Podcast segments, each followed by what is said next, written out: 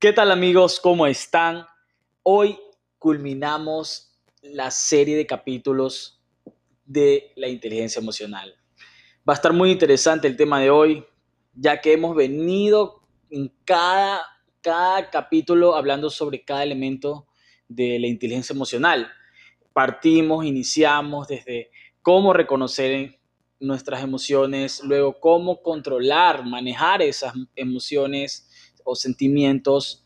De ahí partimos a que qué maneras puedes lograr automotivarte para que tú puedas tener mucho más claro tus metas y sobre todo las persigas. Ayer también hablamos sobre cómo reconocer las emociones, sentimientos de los demás. Y ahí es donde dijimos que tenemos que aprender un poquito el lenguaje corporal porque Ahí juega muchísimo, tanto hasta la tonalidad de voz, saber qué emociones está pasando la otra persona. Y ahora, hoy hablamos sobre relaciones interpersonales. Bueno, las relaciones. Cómo nosotros creamos un clima tanto social, laboral, emocional, familiar en, nuestro día a día, ¿no? Esta habilidad de iniciar y mantener relaciones, sobre todo duraderas, es muy importante. Y cómo, de qué manera son tan satisfactorias también, ¿no? Entonces yo creo que va muchísimo, va de los valores de las personas, del temperamento que tenga, porque hablemos de tres temperamentos principales. Tenemos una persona de temperamento fuerte, que es una persona más orientada al pensamiento lógico, pragmático, mm, organizador, numérico, a diferencia del otro extremo que podemos tener una persona que es más emocional, orientada a las personas, buscando empatía, conexión, amable y, y podemos poner otro más que es el intermedio, que puede ser una persona más ecuánime, centrada, no tan temperamental o de temperamento fuerte, pragmático, lógico, ni tan emocional. Una persona más centrada, a estas las indicamos y suelen ser personas con más inteligencia emocional, ya que son muy centradas, tienen un equilibrio. En cambio, las personas muy emocionales, las personas muy temperamentales, tienden a ser personas con bajo inteligencia emocional, ya que no manejan muy bien sus emociones y no están midiendo su entorno. Por ejemplo, las personas temperamentales tienden a ser eh, mucho de orden, ¿ya? Y por esta manera de mantener disciplina y sobre todo orientado a los resultados, crean clima tensos en su lugar, en, tanto muchísimo pasa en la parte de trabajo como puede pasar en el ambiente familiar. En cambio, las otras personas, el otro extremo, suele suceder que suelen ser muy liberales, ya, muy permisivos. Entonces, no tienen el control del entorno y tienden a ser muy desorganizados. Entonces, viendo estos dos puntos, ¿cuál crees que te, te sientes más identificado? ¿Una persona del extremo de ser muy rígido o quizás muy liberal o quizás algo más centrado, ¿no? Es importante cómo nosotros, por la manera de pensar, sentir, podemos tener resultados. Ahora, ¿cómo, cómo se ve esto en las relaciones interpersonales? Bueno, lo más óptimo es tener un equilibrio, una ecuanimidad. Y en eso me refiero a no ser tan ni tan pragmático ni tan emocional, ¿no?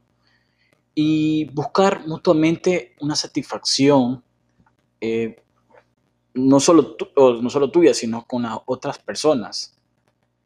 Y cuando eres una persona más centrada, creas intimidad, das y sobre todo aprendes a recibir afecto. Y todo esto, estas relaciones interpersonales que vas desarrollando te, va, te van a hacer ver como más como un líder.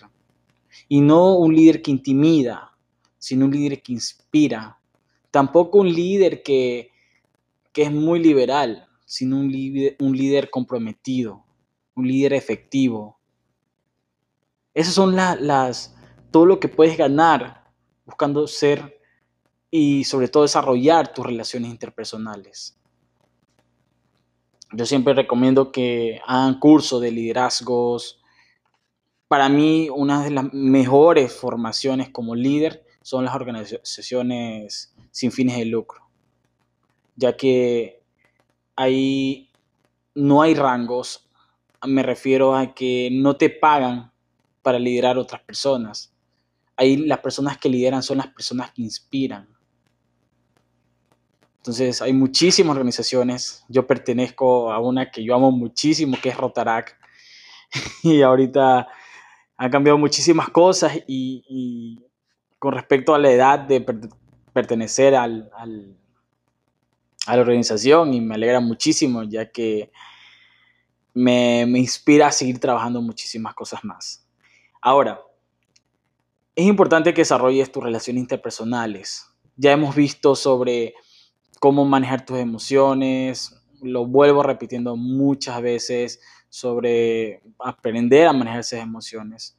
Cada persona es diferente, tiene diferentes tipos de temperamento, pero eso, si tú estás consciente de cómo es tu personalidad, cuáles son tus rasgos, vas a poder utilizar eso a tu favor. No todo, nadie es perfecto, todos tienen sus pros, sus contras, y, es muy importante que lo sepas, ¿ya? Entonces, esto ha sido un poquito sobre las relaciones interpersonales y cómo te va a ayudar a crear mejores relaciones con muchas personas. Ojo con las personas que te juntas, es muy importante, ¿ya? Mm, yo creo que las personas que tienen son muy inteligentes emocionalmente, saben con quién andan, es como digo, ya sabes con quién anda, te diré quién eres, ¿no? Yo, por ejemplo, me alejo muchísimo de esas personas que suelen decir, no, es que esta persona me cae mal, no, que esta es la otra, no, que la otra. O les cuento una historia. Me pasó, fue chistoso porque era una amiga y, bueno, yo no la veo hace muchísimo tiempo, pero esta chica siempre tenía conflicto con una persona y con otra, con dos personas en, y lo más raro, que me contaba que es así, que es así, que, y con otra, la otra, con la otra chica, con otra amiga, decía, no, que es así, que es así. Y yo, bueno, ok, mira, y yo le dije, mira, yo también soy amigo de las dos. O sea, yo le dije a ella que ella siempre se pasaba quejando de que tenía conflictos con cada una de ellas. Yo le decía, yo soy amigo de las dos y yo no tengo conflicto. Y ahí te das cuenta que no se trata de las demás personas, sino de tú, cómo te relacionas con otras personas. Y ella, estoy muy seguro que iba a tener conflictos con cualquier otra persona porque ella creaba esos conflictos. No maneja mucho quizás su temperamento, sus, paradigmas y comenzaba a tener conflictos con otras personas. Entonces no se trata de otras personas que tú les caes mal o, o lo contrario, pero es como tú mejoras, tú comienzas a mejorar tus relaciones interpersonales. Entonces, todo esto es importantísimo que vayas aprendiendo sobre la inteligencia emocional, porque esto te va a ayudar muchísimo en tu, en tu ámbito familiar, en tu área laboral y sobre todo tener una vida más plena, porque eso se trata las personas emocionalmente inteligentes tienden a ser mucho más felices y, esto va a aportarte muchísimo a tu vida. ¿Quién no quiere tener una vida más feliz? Una vida de autorrealización, ¿verdad? Ser más asertivos, tener una responsabilidad social, autocontrol emocional, mejorar tu autoconciencia. Y bueno, eso sí, bueno, chicos, chicas, me gustaría que me dejen cualquier pregunta que tengan. Me pueden dejar en mi Instagram, que es Giancarlo Tandazo. Me buscan, me dejan preguntas. Mire, Giancarlo, esto pasó, esto acá. y si tienen dudas sobre cómo desarrollar tu inteligencia emocional, siempre repito, hagan cursos de coaching, de programación neurolingüística. Hay muchísimos ámbitos en desarrollo personal que te van a ayudar a tener mucho más conciencia de ti mismo y, mejorar como persona, ¿verdad? Eh, toma sesiones de coaching, muy importantísimo. Yo a futuro voy a estar dando unos cursos súper buenos que les va a encantar y sobre todo sesiones de coaching. Ahora los dejo, espero que les haya gustado muchísimo toda esta serie de capítulos sobre la inteligencia emocional y próximos capítulos vamos a hablar de muchos temas más.